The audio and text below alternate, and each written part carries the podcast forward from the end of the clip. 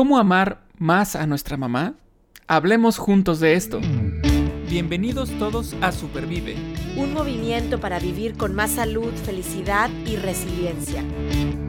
Ella es Aide Granado. Él es Paco Maxuini. Y juntas. Y juntos hablamos, de, esto. Porque valoras tu salud tanto como valoras a tu familia, Supervive es para ti. Hola Aide, ¿cómo estás? Eh, esta pregunta con la que iniciamos, eh, pues obviamente nos indica más o menos las fechas en las que estamos, ¿no? Este, eh, pero es algo que, debe permanecer todo el tiempo. Y la pregunta de cómo amar más a nuestra mamá, a nuestra madre, ¿cómo, cómo le hacemos? ¿Cómo estás, Aide? Muy bien, Paco, muy contenta de, de llegar a este mes. Me encanta, será porque soy mamá. y también y tengo muchas mamás a quien celebrar. Me encanta, me encanta mayo. Creo, creo que empieza, empieza a, calentar más el sol, a cantar muchos pajaritos por ahí, a ver más mariposas, aún cuando estamos viviendo ahorita tiempos de, estar más en casa, ¿no? Pero se están disfrutando más cosas. Mayo es un mes de celebrar, hoy especialmente con este episodio por primera vez en Supervive a las mamás. Entonces estoy muy emocionada de, platicar de este tema, de, pues como dices la pregunta inicial, ¿cómo, cómo agradecer más, cómo amar más a nuestras mamás? Creo que es, es clave, Paco. Claro, este, fíjate que lo que, lo que dices, por ejemplo, no lo había pensado yo con respecto a, a la labor que tienes en Rose Rojo, pues tienes un montón de mamás ahí, este, a las cuales celebrar, ¿no? Este, porque eso es, yo creo que eso es algo con lo que podemos arrancar de mucho valor, que no solo es celebrar a, a, mi mamá, porque también puede ser desde mi hermana, mi abuelita, eh, mi hija, si es que ya soy abuela o abuelo, ¿no?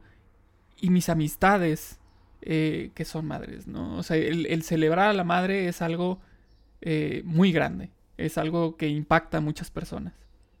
Así es, y, como tú bien lo dices, o sea, vamos a darnos cuenta hoy que este episodio es un tributo a, nuestras mamás alrededor nuestro. Eh, ¿Quiénes son? Como tú bien lo dices ahorita, las, las que nos están escuchando, eh, es un tributo para ustedes. Y vamos a indagar un poquito más en el programa, porque a veces decimos, bueno, eh, ¿quién es mamá? No, vamos a empezar con esa pregunta. Sí. ¿Quién es mamá?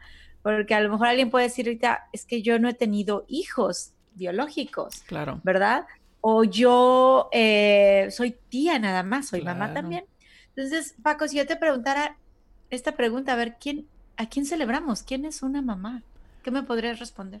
Híjole, yo pensaría que la mamá es aquella que se, que se hace cargo de una, de una persona. Este eh, puede ser la tía, puede ser una adopción, es decir, que no haya ninguna relación previa. Este, obviamente también la mamá biológica. Este, entonces, yo pensaría que el, el término mamá eh, iría más allá de la cuestión biológica, ¿no? O sea, claro, biológicamente hablando, la madre es quien procrea, ¿no? Pero en términos de mamá en esta celebración, pues yo creo que hablamos de de ah, eh, otra persona que, puede ser que no biológicamente fue quien trajo al mundo al, niño o niña, sino que se encarga de ese niño o niña, quien eh, educa, quien, quien se preocupa, quien ayuda para el crecimiento. Yo pienso que ese término de mamá puede aplicarse a muchas personas, no, no, no solamente a las biológicas. Claro, y sabes que a mí me encanta el verbo nutrir cuando, cuando estoy platicando de mamás, ¿no? Nutrir no solamente con comida saludable, obviamente, sino con amor, con esos cuidados que tú estás diciendo. Cuando dices, bueno, se hace cargo de, claro, hay cuántas historias y, la mía es una de ellas, ¿no? Que si tu mamá biológica no está contigo, bueno, hay quien va a nutrir, quién va a darte ese amor, quién va a darte esa atención, quién va a darte esos cuidados. Y, y, por eso yo fielmente creo que las tías, las abuelitas, algunas amigas son madres, incluso las maestras, los maestros, vamos a hablarlo el Día del Padre, ¿verdad? Pero son madres también. O sea, y, y, no, ahora me hace sentido que en mayo también se celebran a los maestros. Eh, estamos nutriendo. Yo, yo como mamá lo veo así cuando, cuando volteo a ver a María Andrea y digo, bueno, desde el día que nació, eh, desde el día incluso que fue, estaba en mi, en mi panza, eh, pues me, he preocupado por nutrirla de la mejor manera. No soy la mamá perfecta. Hay muchas cosas que todavía debo de aprender y mejorar. Pero creo que eso, ir poniendo nutrientes físicos, espirituales, emocionales, es lo que viene para mí haciendo una mamá. Entonces, todas aquellas, estas personas que están hoy nutriendo a alguien más, para mí es, es un felicidad. Estamos celebrando tu vida, estamos celebrando tu entrega, estamos celebrando tu, tu amor desinteresado, porque eso creo que es una característica de las mamás, ¿no? Eh, que dan sin esperar, eh, que dan así una entrega de su vida, dan la vida, nutren a, alguien a, quien aman. Yo creo que eh, ahí en, este, en este dar, em, ahorita que lo decías dar sin esperar, eh, yo creo que sí esperan algo. La cuestión es que no es esperar algo material. Lo que esperan es que sus hijos eh, crezcan bien, que estén bien, ¿no? El bienestar. Yo espero el bienestar de mi hijo en donde también, o mi hija, en donde también obviamente involucra a ellos mismos. Eh, esa, es, esa, es, la parte que yo decía de esperar. O sea, yo espero que mi hijo se cuide. Yo espero que mi hija se cuide, ¿no? Yo espero que no esté haciendo cosas que lo dañen. Este, eso es lo que esperas, pero más allá de eso no hay. O sea, es, es, es, amor, amor puro. Y, y yo creo que, este, en tu caso, por ejemplo, eres, un gran ejemplo de lo que estamos hablando, porque además entra otra, otra cuestión a la, ecuación. Eh, no es nada más una y una vez, si me explico. Este, puede ser que tú tienes a tu mamá biológica y la pierdes y llega otra persona, ¿no? Eh, Puede ser que se encargue de ti la tía, la abuela, o que tu papá se vuelva a casar. Exacto. Entonces ya tienes dos, o puede haber tres, ¿no? Entonces eh, es muy interesante porque este, este término de mamá puede ser muy amplio, pero, pero a la vez es algo que suena tan íntimo, o sea, es mi mamá, ¿no? Es algo mío, es, es algo que atesoro. Entonces, tendemos a pensar que puede ser nada más una. Y no, pueden ser varias. Y lo curioso es que, al igual que con los hijos, no sé tú qué opines, este, en tu caso tienes a María Andrea, en mi caso yo tengo a María y a Max, o sea, yo tengo dos, tú tienes uno. Eh, no sé si ha pasado por tu mente el, ¿y si tuviera otro, lo querría igual? ¿Cómo? O sea, si yo ya siento un amor impresionante por mi hijo, del cual o de mi hija, por el cual digo, no, ya no hay más. Claro. ¿Cómo le voy a hacer cuando llegue otro? Y, y, cuando venía Max, yo decía, o sea, lo voy a querer de verdad igual que a María o más. No puedo, o sea, no. Y de repente, ¡pum! sale el amor de quién sabe dónde. Y los amas. Igual. Eh, ajá, de sobremanera. Entonces yo creo que también como madre, pues se da eso, ¿no? Este, el amar a los hijos y nosotros a las madres. Claro, tienes toda la razón. Me hiciste de verdad reflexionar pensando en esto de que sin esperar nada a cambio. Tienes toda la razón. Es una frase muy choteada, muy trillada, como decimos, ¿no? Si, si, esperamos eh, ese, esa respuesta, podría decirlo así, esa respuesta y ese, obviamente, si tú das, yo, yo lo veo, yo doy la vida por mi hija y por muchos más que considero como mis hijos. Tengo una hija biológica pero bueno, ¿qué te puedo decir de mis sobrinos, no? Que también digo, Dios mío, ¿cómo será que los puedo querer más? O sea, doy la vida por ellos. Em, me hace pensar que, que sí, espero verlos bien, espero verlos, saberlos eh, felices, con bienestar, porque ya sabemos que el tema de felicidad es un tema muy ambiguo, ¿no? Me va a doler verlos sufrir, porque soy, soy madre, ¿verdad? ¿Verdad? Em, pero, pero bueno, voy a entender también y, pedir, pedir a, Dios estar ahí con ellos, acompañándolos. Para, para mí es un enigma ese tema de las mamás, ya Paco lo decía, sí, yo, yo soy muy afortunada porque tengo muchas mamás, mi mamá biológica, bueno, falleció cuando yo estaba muy chiquita, mi abuelita que nos, que nos crió este, toda la vida, eh, mi papá que se casó, entonces ahí, yo asumo una tercera mamá, ¿no? Miriam, eh, que fue como mamá para nosotros, eh, y, y, te voy a decir una cosa, después mi suegra, mi suegra es también una mamá, ¿no? O sea, ahorita a veces digo, bueno, ya falleció mi mamá, ya falleció mi abuelita, ya falleció Miriam. En un momento me sentí ah, huérfana de mamá, pero pues luego digo, mi suegra, aquí en Estados Unidos sobre todo, no sé si el término no, es suegro, es mother-in-law, ¿no? Entonces, como que he aprendido a entender el concepto también de mi suegra como una figura materna para mí. Entonces, eh, eh, es una gran bendición contar con, con esa figura materna a la que hoy estamos celebrando.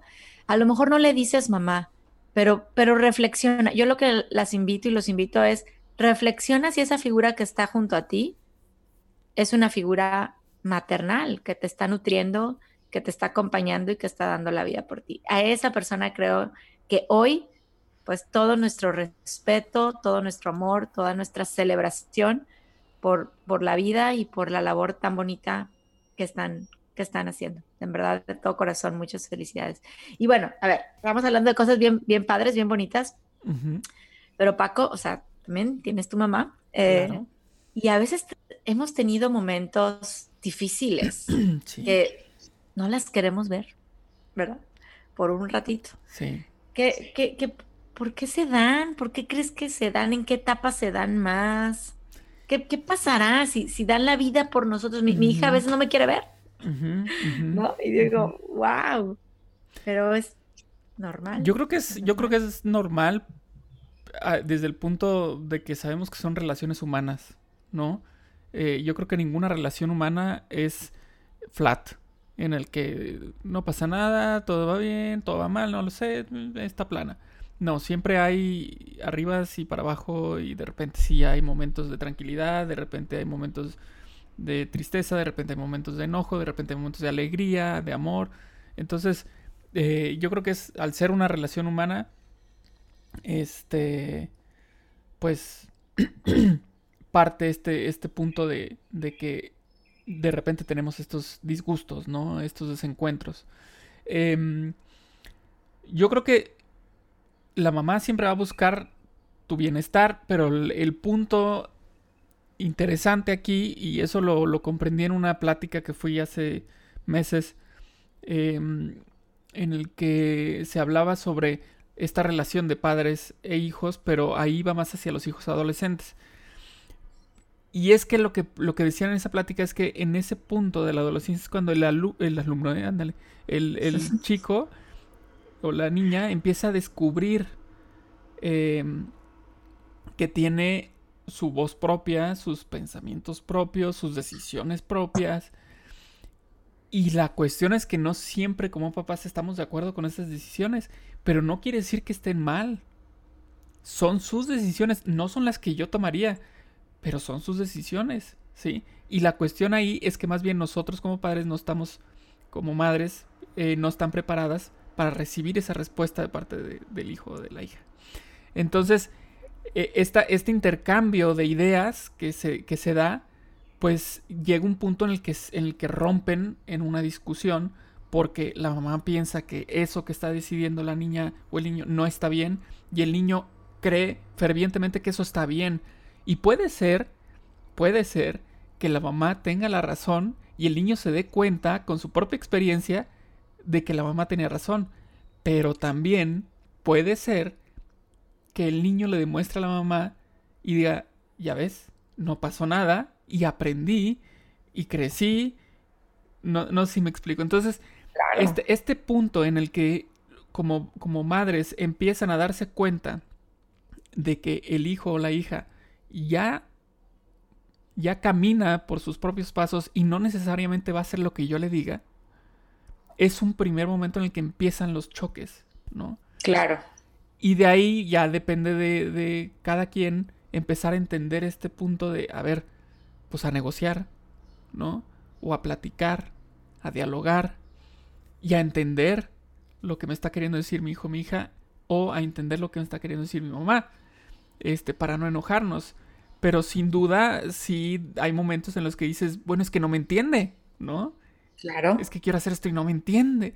Pero es normal y yo creo que ahí no, no entra, yo creo que nunca debe entrar en tela de juicio el hecho de que si me ama o no, si me quiere o no, si lo hace por molestar, ¿no? Porque pensamos, es que nomás me quiere fregar. No, no lo hace por molestar, lo hace porque en realidad cree que es, es lo correcto, ¿no? Más bien habría que desarrollar nuestras habilidades de negociación y decirle, no, no, no, yo creo que va por acá. Exacto. Está, ¿Sabes qué estás describiendo? No lo tengo aquí enfrente de mí. Un libro que pues, hay muchos, ya sabemos que el bebé nace para la mamá o el papá, ¿verdad? Pero estamos hablando de mamás y no viene con instructivo, ¿ok? A lo mejor tuvimos un buen ejemplo de una persona que nos nutrió de mamá o mamás. Sí. A lo mejor no lo tuvimos. Entonces, eh, pero, pero bueno, estamos en una época de tanta información que hay cantidad, ya sabes, de parenting, de cómo ser buenos papás y, libros y, ¿cómo se llaman estos seminarios? Y, y, son muy buenos, ¿no? Yo creo que para, para ayudarnos a formarnos como papás.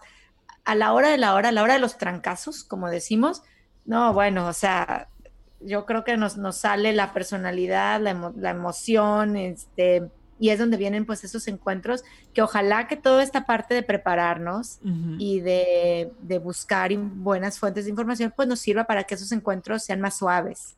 Creo que como tú bien lo dices son normales, son parte de un crecimiento porque yo me he agarrado del chongo, como decíamos, con, mi hija por estar en desacuerdo, pero las reconciliaciones son hermosas, son, son, estamos mejor que antes de la discusión. No sé si me explico, es una es como una redención. Em, pero lo que, lo, que me trajiste muy a la mente, un libro que no lo tengo aquí enfrente, lo que está tratando de decir, que se llama Amor y Lógica. De hecho, es un instituto aquí en Estados Unidos de amor y lógica. Y, fue una de las herramientas que a mí más, pues, mejor me ayudó a, en esta onda de ser mamá, porque, pues, desde los terribles dos, ¿no? Claro. es que, es que son... Mm, tremendos dos, tremendos tres, terribles cuatro, tremendos cinco, tremendos seis, siete, ocho, nueve. O sea, ya es una cuestión este, de, aprender. Desde los tremendos dos, tres, cuatro, adolescencia, pues, pues uno se empieza a ver, pues yo digo que no, que no toques el, lo caliente y tú vas y lo tocas y te quemas y te aprendes, ¿no? Desde no metas el dedo en el enchufe y vas y te da toques, ¿no? a, lo que voy con amor y lógica es, un método, a mí me, encantó y, me lo hiciste recordar, que requiere mucha paciencia y mucha humildad lo que estás diciendo. O sea, a ver, sí, yo, amor y lógica te dice, lo que tienen que estar bien claros en una casa, en una relación mamá-hija o mamá-hijo, por ejemplo, son los valores. ¿Ok? ¿Cuáles son tus valores? ¿Cuáles son los valores? Y de aquí no nos vamos a vamos, es nuestro marco, es nuestra, nuestra, como si fuera una cerca alrededor de mi casa, ¿ok? Adentro de esta cerca, tú y yo tomamos decisiones y tú y yo nos vamos a equivocar porque es bien importante que el hijo y la mamá se equivoquen y hagan esta reconciliación porque en un futuro vamos a salir de, esa, de, esa de ese cerco, como de ese límite de amor y nos vamos a enfrentar a los trancazos. Entonces, ahí fue mi primer, aquí tengo a mi chiquita, miren, aquí ya, ya hablando de la hija. Ahí, ahí, fue donde, donde encontré como mi primer mensaje de amor y lógica, de aprende a que las consecuencias, ellos también las van a vivir, ¿verdad? Y van a aprender de ellas. Oye, ¿te quieres salir y está haciendo frío? Ya sabes. Yo a veces sí es, abro la puerta y le digo, adelante vámonos, afuera sin suéter o sin chamarra. Y ya, se sale cinco minutos y, mamá, tengo frío. Bueno, pues ahí está la. ¿no? Obviamente no la voy a dejar si tiene tos, o sea, ahí es donde entra el criterio de la mamá, pero amor y lógica, amor y lógica y humildad para decir, sí, tenías razón, te ibas a morir de calor, ¿no? Eh, o, o, también humildad de parte de los hijos, somos hijos tú y yo también de decir, ahora entiendo a mi mamá, ahora entiendo esa persona que me, que me dio tanto amor, que me nutrió y, y es, es, hoy es una buena fecha para decirle gracias. Y, y hablando de, estos, de estos desencuentros que de pronto se, se, se, nos presentan, y ahorita mencionaste una palabra eh, clave que es la reconciliación. Eh, y en la reconciliación, pues nosotros tenemos que encontrar maneras de, de decirle te amo a, a mi mamá, ¿no? Eh, ¿Qué maneras o cómo decirle te amo de forma creativa. Este, no sé si tengas así como ideas de...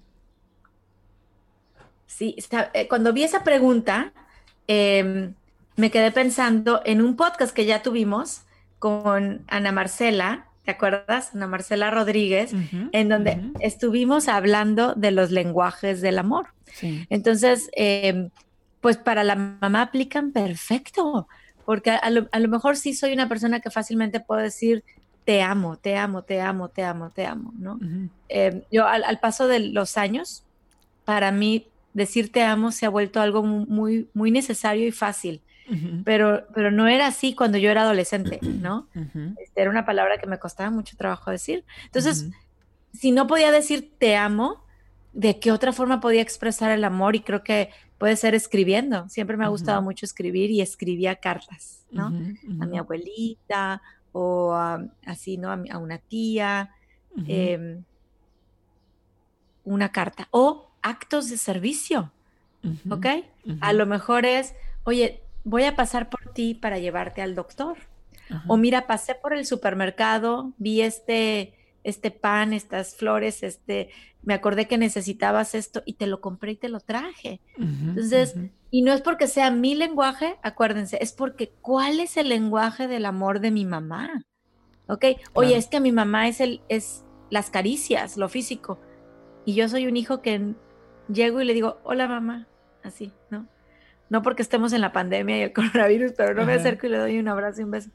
Oye, a lo mejor puedo hacer un esfuerzo y acercarme, darle una caricia, escribirle una nota, hacerle un acto de servicio, llevarla a cenar, que es lo del tiempo de calidad, uh -huh, uh -huh. ¿no? Irnos al parque porque le gusta ver a los pajaritos que llegan ahí a, a, a comer.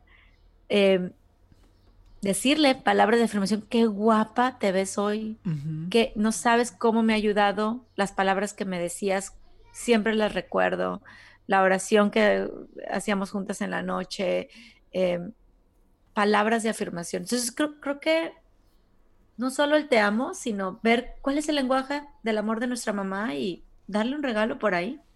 Claro, claro, pues eh, ahorita que mencionas esto de lenguajes del amor, pues tendríamos que pensar en que tenemos que ser de cierta forma políglotas del amor, ¿no? Porque en este mundo de relaciones humanas, tenemos que saber cuáles son los lenguajes del amor de la mamá, del papá, del hermano, de la hermana, de la tía, de la, de la pareja, de los hijos, de, ¿no? Entonces, todos tienen estilos diferentes y tenemos que aprender a hablar esos lenguajes para entonces eh, ser más asertivos al momento de, de decirlo. Este, eh, y, y, bueno, que, que, tenga los efectos que esperamos, ¿no? Este, porque también puede ser que haya mamás que, que si le dices te amo, te pues, llora. ¿Qué te picó? A mí ¿Qué, no... ¿qué, Exacto. ¿Qué te pasa?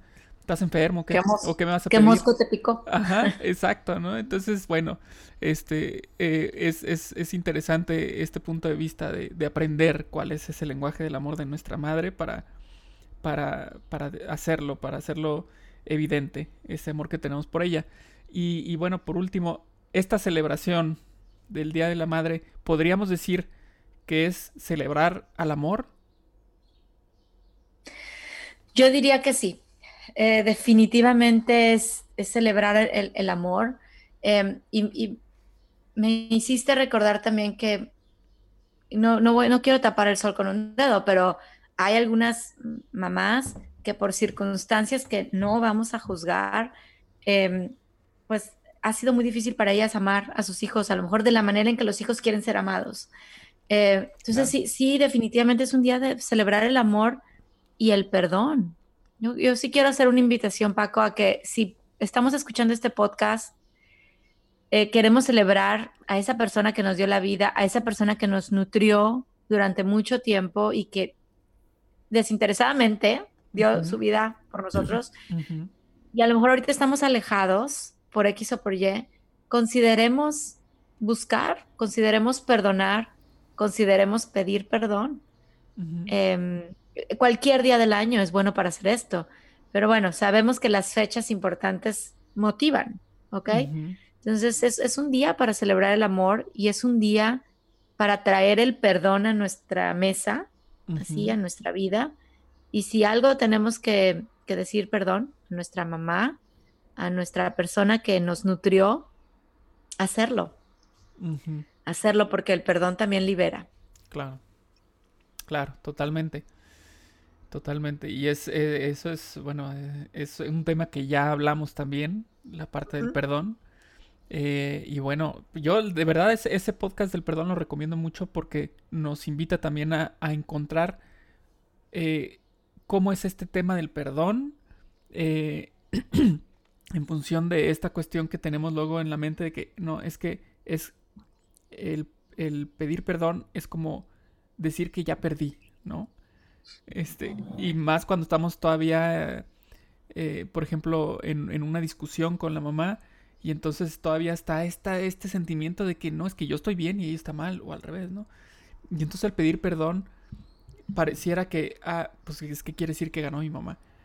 Este, no, no, entonces por eso les invito a escuchar ese podcast. Este, y bueno, lo que dices tú con respecto a, al, al, perdonar, al pedir perdón, eh, siendo hijo o mamá, eh, pues es, es, muy padre, es, es, muy necesario y es algo que te hace crecer. totalmente, totalmente. Y, y, ya, bueno, para ahora sí casi concluir, Paco, creo que ya estamos llegando al tiempo, ¿verdad? Pero eh, me hizo recordar otro tema que hemos platicado en los podcasts, que nos venden la idea de ser madres perfectas. Y ah. absolutamente nadie nos está invitando a ser madres perfectas. Somos mamás que nos equivocamos todos los días. Somos mamás que amamos al extremo y damos la vida también por nuestros hijos. Entonces, y por las personas, esas personas que estamos nutriendo. Entonces, por favor, que lo que vemos luego en Instagram y en Facebook, ya, ya sabes, y que decimos, la mamá perfecta, Dios mío, tiene cinco hijos, está peinada, maquillada, vestida, cocina orgánico y natural, ¿no? Es, es, para mí es luego un poco de, de engaño, ¿ok? Nadie nos está diciendo que estamos llamados a ser madres perfectas, estamos diciendo que estamos llamados a ser mamás que damos lo mejor de nosotros mismos en cada momento de, nuestra vida de madres. Entonces, es, eso es para mí lo que celebro. Eh, no, no a la mamá perfecta, no soy una mamá perfecta y no he tenido mamás perfectas, ¿ok?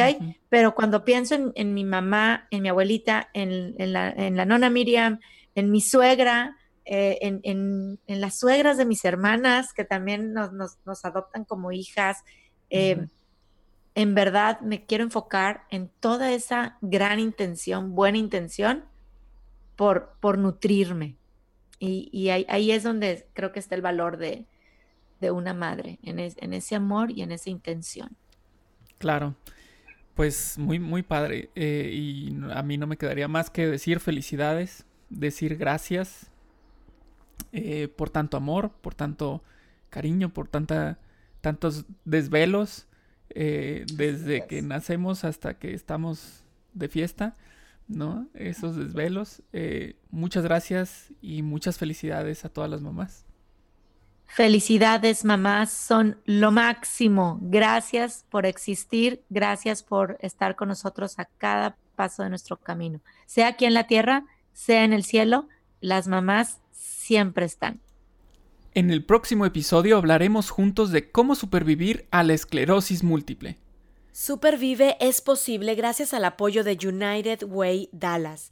Escucha y comparte en Spotify, iTunes Podcast, Google Podcast, YouTube y supervive.rosaesrojo.org.